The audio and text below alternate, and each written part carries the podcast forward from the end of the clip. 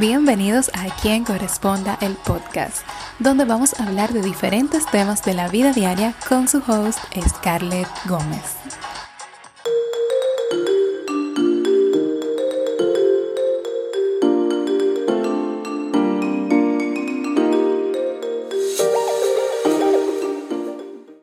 Oscar Wilde dijo, amarse a uno mismo es el comienzo de un romance de por vida.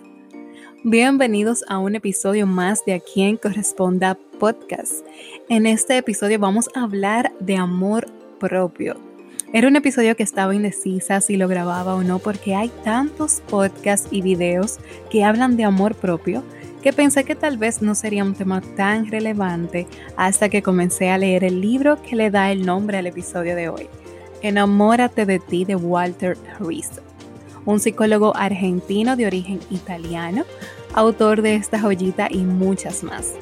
Es un libro que me encantó y que a pesar de uno ver tantas cosas que te hablan de amor propio, el libro te refuerza muchas cosas y te explica todo con lujos y detalles. Y les voy a contar varias cosas que me llamaron la atención.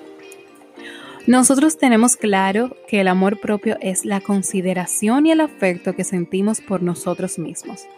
Sabemos que todos los excesos son malos, que hay que querernos, pero no en exceso. Y él define entonces la humildad como ser conscientes de la propia insuficiencia, de las cosas que nos faltan, pero sin ignorar lo que valemos. No soy perfecto, pero valgo mucho.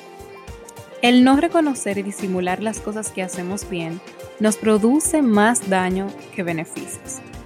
También explica que la imagen que tenemos de nosotros mismos es aprendida, no es algo heredado y que depende mucho del ambiente en el que crecemos. Es tanto que si nos catalogan de algo, se nos hace más fácil confirmarlo que refutarlo. No refutamos esas creencias que almacenamos en nuestro cerebro. Si te dicen que no sirves para algo, tú asumes eso como verdadero y ni siquiera te preocupas por ver si tal vez no sea así. Pero la parte más importante, o al menos la que yo considero más importante en asuntos del amor propio, es el autorrespeto.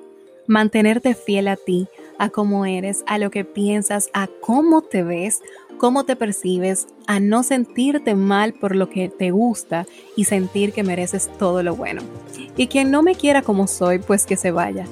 Aunque yo entiendo que a veces es fácil decirlo y no hacerlo, porque muchas veces nosotros estamos tan empeñados con una persona que flexibilizamos y tratamos de convertirnos en todo aquello que esa persona supuestamente quiere.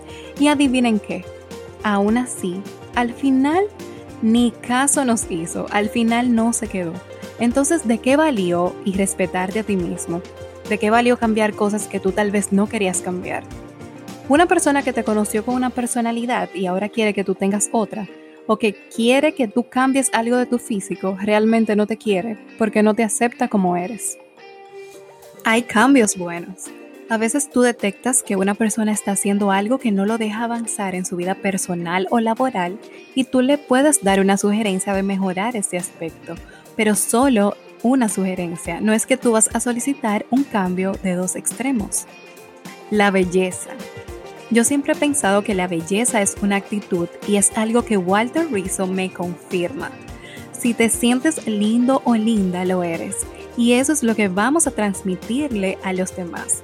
No hay nada más elegante y llamativo, señores, que la seguridad. Además, la belleza es totalmente relativa. Que me parece lindo o linda a mí puede que no te parezca a ti. Uno no va a gustarle a todo el mundo y no por eso tenemos que sentirnos inferior. Otra cosa es que a veces somos nuestros propios enemigos.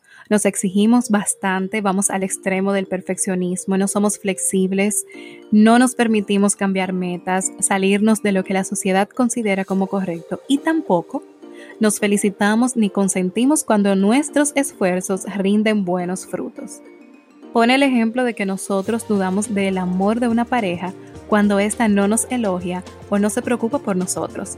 Igual pasa con uno mismo. Si no nos elogiamos, si no nos preocupamos por lo que sentimos, realmente no nos estamos queriendo.